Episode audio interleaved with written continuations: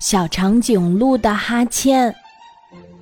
一到晚上，小长颈鹿就会不停的打哈欠。它对妈妈说：“妈妈，我是不是生病了？”打哈欠就是要睡觉啦。长颈鹿妈妈笑眯眯的，边说边打着哈欠。瞧，你的哈欠飘到我这儿来了，好困呀。哈欠飘到哪儿，哪儿的朋友都会睡觉吗？小长颈鹿好奇地问。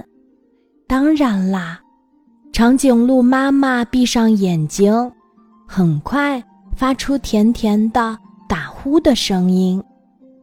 原来飘来飘去的哈欠能帮助人睡觉，真是太好玩啦！小长颈鹿想到这儿。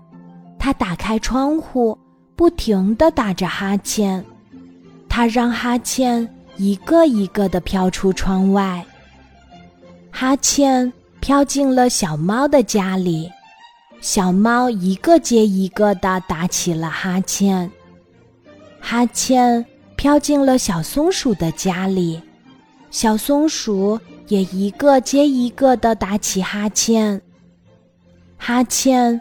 飘进了小蚂蚁的家里，忙碌了一天的小蚂蚁们也一个接着一个打起了哈欠。飘来飘去的哈欠让大家都睡着了，小长颈鹿也甜甜的睡着了。亲爱的宝贝，听到这么多小动物打哈欠，你是不是？也有点困呢，如果困了就睡觉吧。